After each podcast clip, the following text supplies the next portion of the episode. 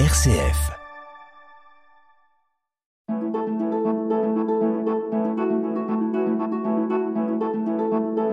Itinéraire. RCF.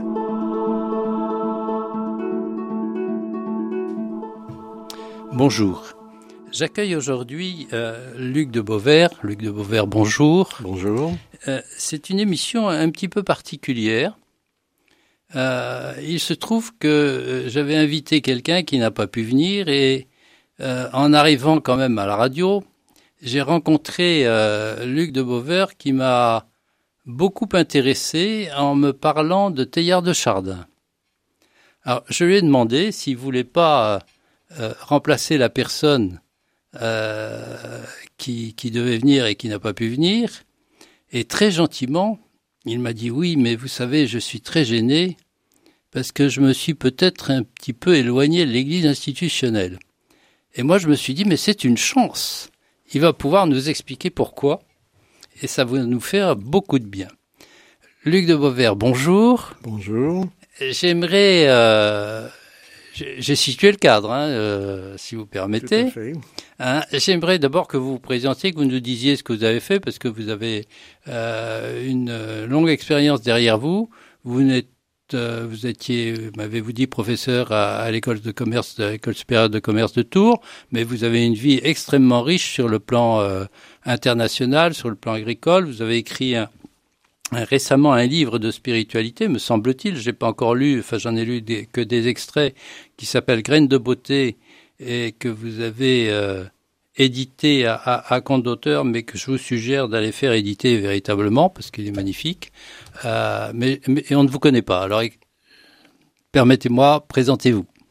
Eh bien, euh, je suis d'origine rurale, origine euh, très modeste, et je suis un, un produit d'avant-guerre puisque je suis né en 1939. Euh, je croyais que vous parliez de l'avant-guerre actuelle entre euh, la Russie et l'Ukraine. Non, non, c'était une la grande guerre, enfin une une des grandes guerres. Euh, je suis né dans une famille d'agriculteurs euh, modeste et je n'ai pas eu une enfance euh, malheureuse, mais une enfance un peu laborieuse. Euh, je me souviens d'ailleurs que dans la maison familiale, il y avait euh, des, Allemands qui avaient réquisitionné euh, des, chambres.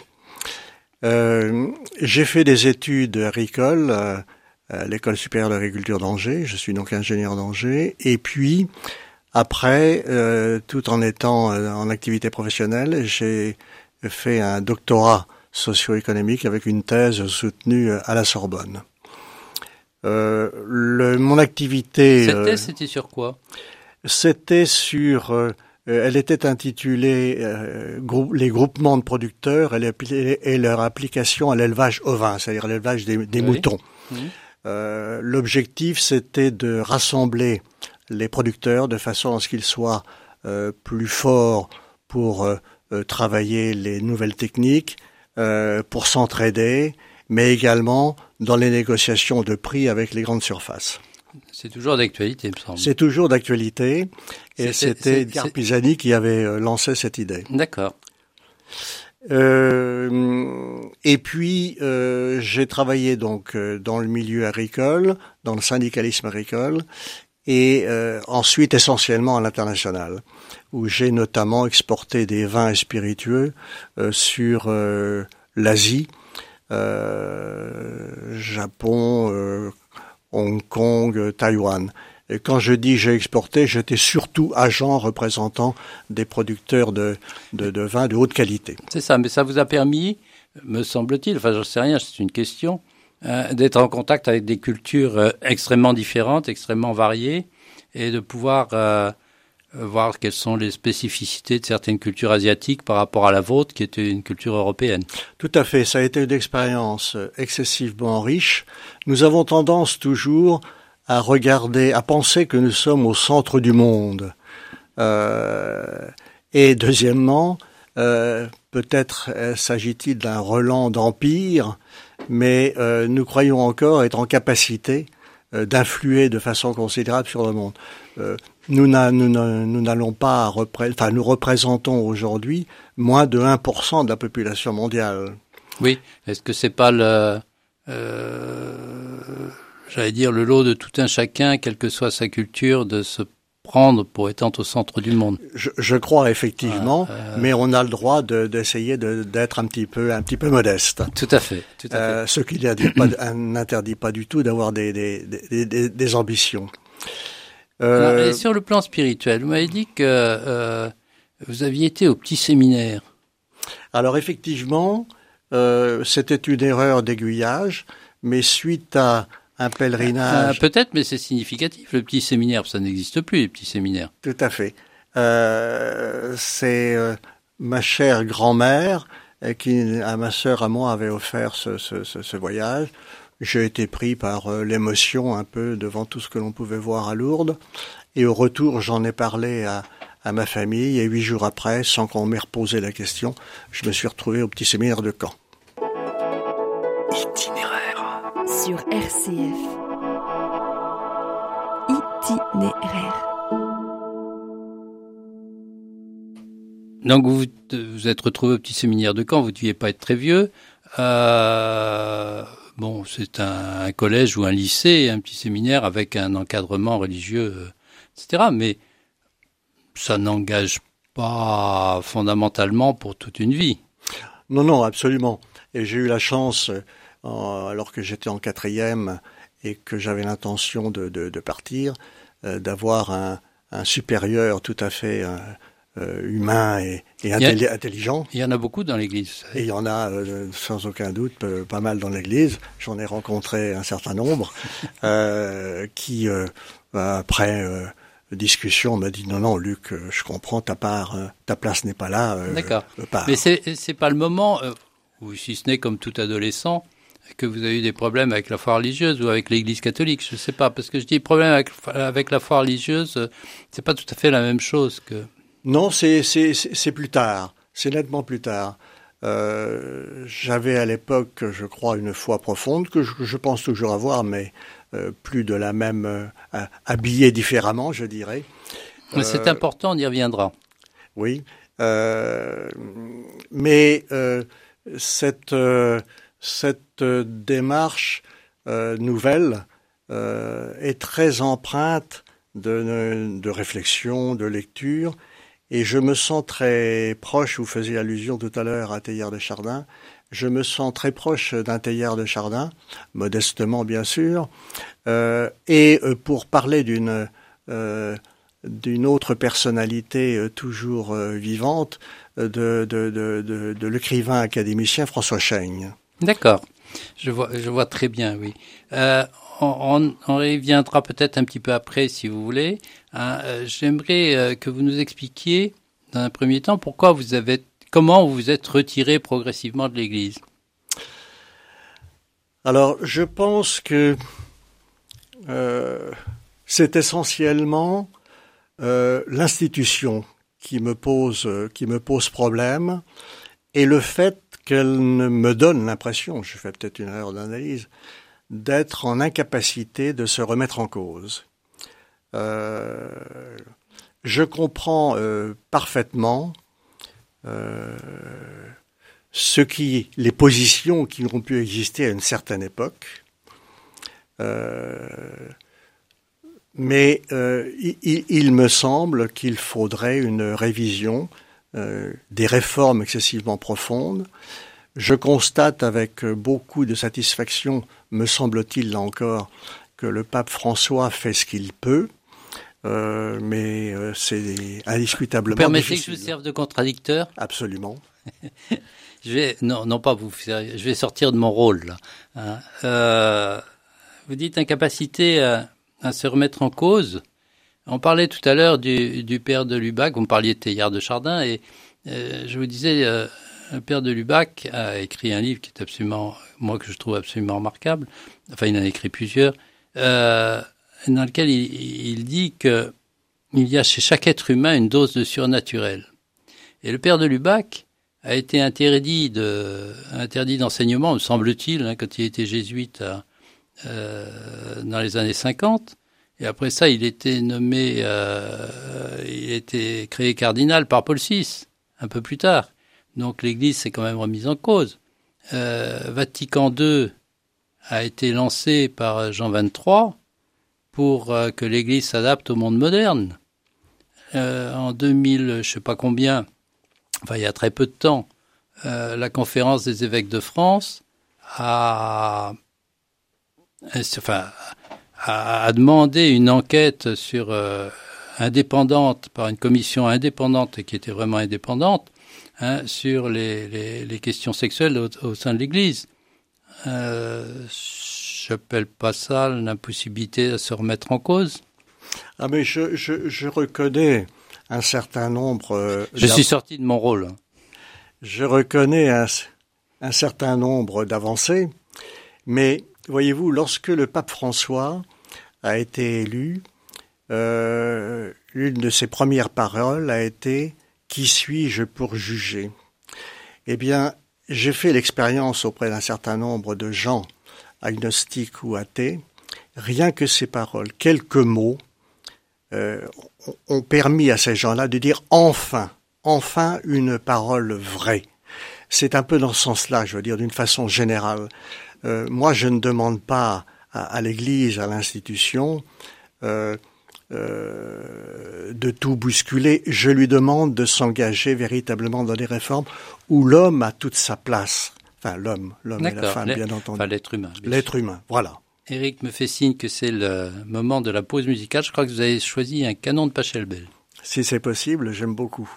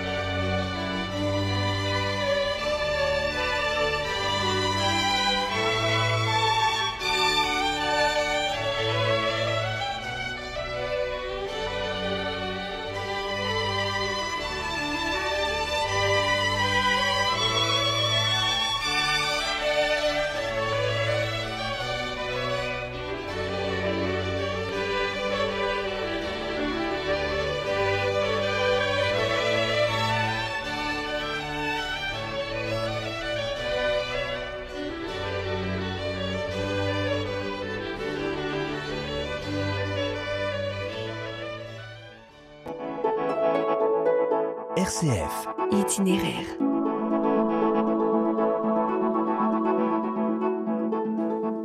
Pour les auditeurs qui prendraient euh, l'émission en cours de route, je rappelle que je suis euh, avec Luc de Beauvert, qui a une carrière euh, riche de, sur le plan international derrière lui, ce qui lui a permis d'être en contact avec de, de nombreuses cultures. Et nous parlons actuellement de euh, sa position vis-à-vis -vis de l'Église institutionnelle, qui ne l'empêche pas d'ailleurs d'avoir une foi qui est assez proche de l'enseignement, me semble-t-il, de Théard de Chardin. Mais il va nous expliquer tout ça. Alors, nous en étions, euh, Luc, au moment où euh, le pape François a été élu, hein, et, a dit cette célèbre phrase Qui suis-je pour juger? Tout à fait. Et puisque vous parliez de d'expérience de commerce international, un jour un oncle m'a dit Luc, tu as beaucoup voyagé. Et euh, est-ce que tu pourrais euh, résumer en une phrase ou deux ce que tu retiens de tous ces voyages, et notamment en Asie? Euh, Question délicate, mais peut-être cinq minutes après, je lui ai dit mon oncle, j'ai trouvé. Et c'était quoi? Eh bien, j'ai trouvé que partout, les mères aimaient leurs enfants. Alors ça peut paraître tout, tout, tout bête, tout simple mais ça signifie que l'amour existe partout. Et euh, ce qui, me semble-t-il, est à la base, enfin une des bases de l'opposition des peuples et des, des hommes, c'est la peur. Et si l'on parlait vrai, si l'on arrivait à, à créer un lien, on s'apercevrait que partout l'amour règne. Et c'est c'est ça, me semble-t-il, le langage que l'institution aujourd'hui, l'institution catholique, devrait remettre en, avant plutôt que des dogmes, plutôt que des habitudes, plutôt c'est c'est parler de la de la réalité profonde de l'existence. Pourquoi sommes-nous là? Je suis tout à fait d'accord personnellement. Je continue dans dans dans le rôle que je ne devrais pas avoir. Je, je suis tout à fait d'accord avec vous euh, sur le sur le fond. Mais là où je partage pas votre avis, c'est lorsque vous dites que l'institution catholique euh, n'a pas ce langage. Moi, je peux vous dire que dans ma paroisse, il y a une communauté de solidarité et d'amour avec des personnes qui sont euh, dans des situations euh, pas toujours faciles, hein, qui font que ce langage, c'est un langage. Et puis pour le reste, les êtres humains sont ce qu'ils sont pris, accaparés par leurs par leurs soucis et leurs peurs, malheureusement. Alors, je, veux bien croire et j'adhère volontiers à ce que à ce que vous dites, et je ne mets pas en cause du tout le fait que vous viviez cela. Mais ce qui m'ennuie, ce qui me gêne, c'est que ce soit vécu au niveau de petits groupes, de plus en plus, hélas, de plus en plus restreints. Et euh, c'est riche ça porte témoignage, sans aucun doute, au moins je l'espère, mais ça ne va pas très loin. Comment toucher, enfin, comment ce que vous vivez, euh, le faire partager à l'ensemble du monde? C'est ça le problème. Et c'est là où je trouve que les choses ne vont pas. Alors c'est facile à dire et difficile à faire, je n'en doute pas, mais c'est profondément ce qui me gêne. Oui, nous sommes. C'est le problème de la finitude et de l'incomplétude de l'être humain. Absolument. Donc venons, euh, venons-en à, à ce qui constitue, si vous le voulez bien, le, cœur de votre foi, puisque vous m'en avez, parlé tout à l'heure. Hein, et euh, pendant la pause musicale, là, nous discutions un petit peu, et vous me dites, quand je saute du lit, vous me dites, je saute pas très haut, mais euh, je suis émerveillé chaque matin par la beauté, etc. Oui, alors deux, deux, deux éléments peut-être de réflexion. Euh, la, le premier, je vous disais que je suis proche de, de, de, enfin, je me retrouve bien dans les écrits de Pierre Teilhard de Chardin. Euh, je crois. Il y a peu d'auditeurs qui connaissent euh, Teilhard de Chardin. En deux mots, est-ce que vous pouvez euh, synthétiser, euh, enfin en deux mots, en, en, quelques phrases, synthétiser sa pensée? Alors oui, c'est un jésuite esprit excessivement euh, brillant, euh, qui a été assez un peu mis à l'index de, l'Église vu ses positions, lesquelles positions, me semble-t-il, consistaient à penser que euh, le monde, depuis les origines, depuis le chaos initial, le monde évolue et évolue dans un certain sens, ce qui lui fait dire, ce qui lui fait parler d'un désir initial. Euh, et euh, me semble-t-il que, tout au moins dans mon esprit de foi, euh, cette marche du monde va vers peut-être pourrais-je dire l'amour absolu. En tout cas, c'est ce à quoi j'ai tendance à, à, adhérer. Et alors, euh, il y a eu le chaos initial, il y a eu l'apparition de la vie, d'abord vie végétale, ensuite vie animale, et dans cette vie animale, peu à peu, l'hominidé euh, est apparu, et l'on voit que cet hominidé, au cours des siècles, des millénaires, évolue. Euh, les, les petits-enfants, les petits-enfants ne sont plus tout à fait euh, ce qu'étaient leurs grands leurs grands-parents. Alors nous avons du mal à notre échelle de passagers euh, éphémères sur cette terre, de percevoir cela, mais il n'empêche qu'au niveau des, des, siècles et des millénaires, c'est bien, c'est bien la réalité. Et je pense fondamentalement qu'à euh, la naissance, qu'à sa naissance, euh, l'enfant vit un certain traumatisme, il est propulsé dans, dans l'inconnu, Tout à fait, oui. mais qu'il est rejoint, qu'il le veuille ou non, c'est notre nature humaine, par ce sens, nous appartenons au sens.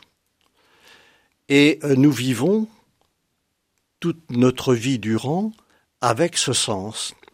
Et peut-être que notre passage sur Terre consiste en développant nos talents, talents que nous avons tous, quels qu'ils soient.